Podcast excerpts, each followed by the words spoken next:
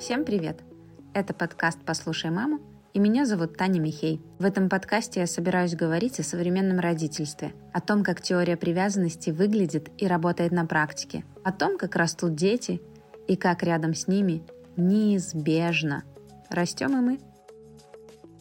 Как я вижу, одну из главных проблем современного общества по отношению к детям – это завышенное ожидание. Никогда в истории человечества они, эти ожидания, еще не были настолько завышенными. И планка на самом деле все еще продолжает расти. Она растет и растет. Ну, например, вот в обществе часто уже даже от трех-четырехлетних детей ожидают чудеса самоконтроля, способности уравновешивать свои сильные эмоции способности учитывать контекст, например, не орать в общественном месте. Сложных каких-то социальных конструктов, типа быть вежливым, быть благодарным, быть щедрым, в народе не жадничать. А от родителей, в свою очередь, ожидают, что они к этому возрасту уже как-то научат детей нормально себя вести.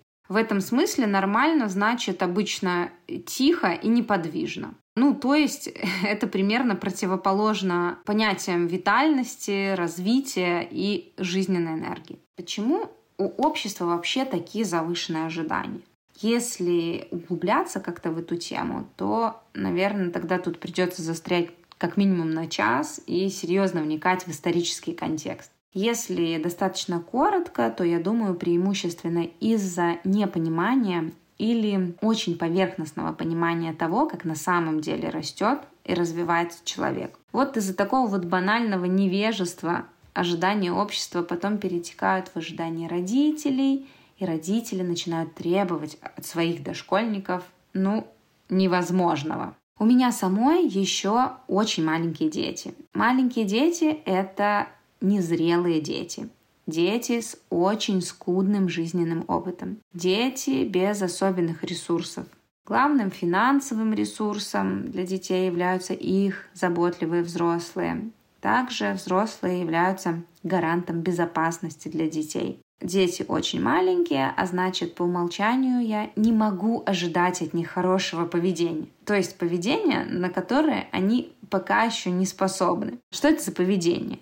Это долго терпеть, учитывать в контекст, входить в мое положение, что мне как-то сложно, или я устала, или я там плохо себя чувствую. Им сложно не кричать, называть словами, что им нужно – не забывать какие-то правила, даже если эти правила были проговорены уже тысячу раз, соблюдать договоренности, быть тактичными и вежливыми с другими людьми и многое-многое другое. Примерно так я не ожидаю от трехмесячного ребенка, что он завтра же вдруг встанет и пойдет ногами.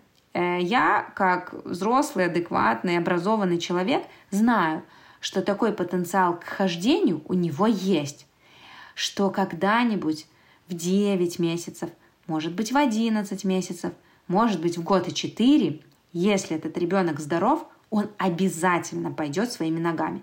Так задумала природа. Человек стремится к развитию.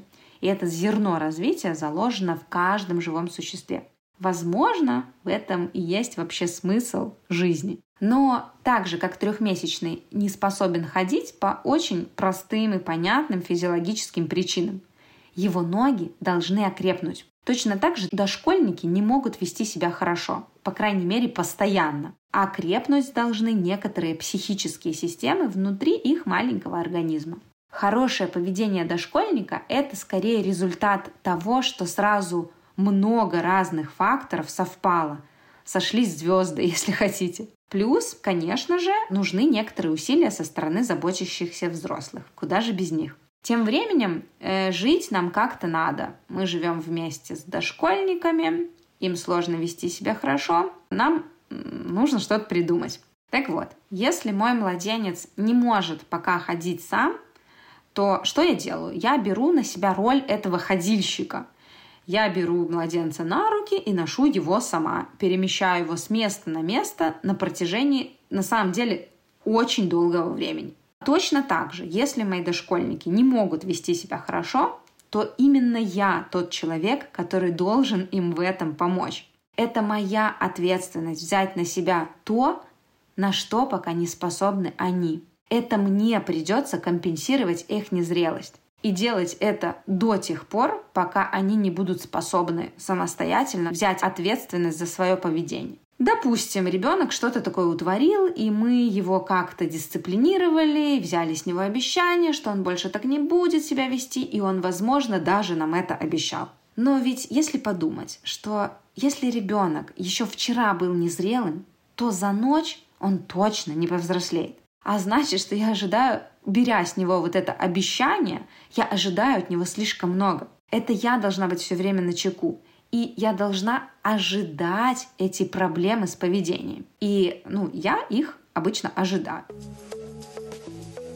Как это выглядит на практике? Например, я знаю, что удовлетворенные физические потребности очень сильно влияют на самоконтроль детей. Дети маленькие, незрелые, особенно если это дети высокочувствительные, при хотя бы малейшем ощущении голода моментально теряют способность к интеграции, к самоконтролю, к владению своими эмоциями. Ну, поэтому обычно, что бы мы ни делали, куда бы мы ни ехали, я знаю, что каждые два с половиной-три часа я должна покормить своих детей. И я кормлю.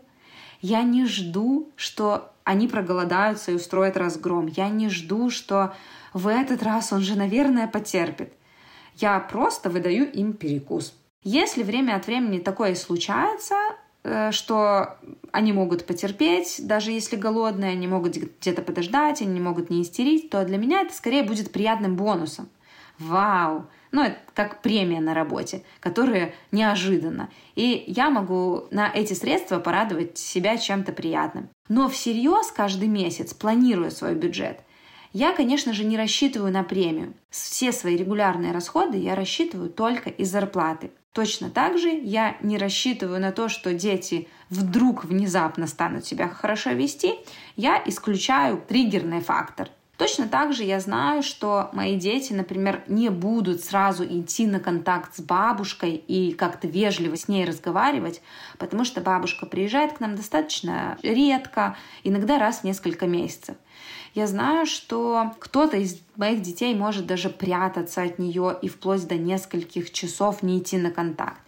И это моя ответственность, насколько это возможно, сгладить их взаимоотношения дать детям эту возможность немножко пересидеть в укрытии и как-то отвлечь бабушку, чтобы она уже сильно не переживала и не давлела над детьми, ну и не тревожилась. Я не жду, что раз детям уже два, три, пять лет, то они уже должны как-то сами налаживать взаимоотношения с другими людьми. Я просто завариваю чай и веду бабушку на поболтать на кухню. Когда моя дочка была чуть помладше, катастрофически плохо ездила в автокресле. И на тот момент я не ожидала от нее, что если мне сейчас нужно смотаться по делам в другой город, то вот этот вот именно разок, когда мне нужно, она сможет потерпеть. Приходилось планировать маршрут так, чтобы дочка не находилась в машине больше 30 минут. Ну, вот это ее был такой уже лимит на пределе. Ну или вообще, да, были такие случаи, когда вообще приходилось отказываться от поездки, которая явно превышала ее возможности. Я знаю, что, возможно, то, что я говорю, кому-то может не понравиться, потому что все это влечет какие-то дополнительные усилия со стороны взрослых, которые мы и так тратим очень много на воспитание наших детей. Но что поделать вообще, если ожидание — это бич современного родительства? так наивно полагать на самом деле, что если оставить ребенка один на один со своей незрелостью, то он как-то сам повзрослеет.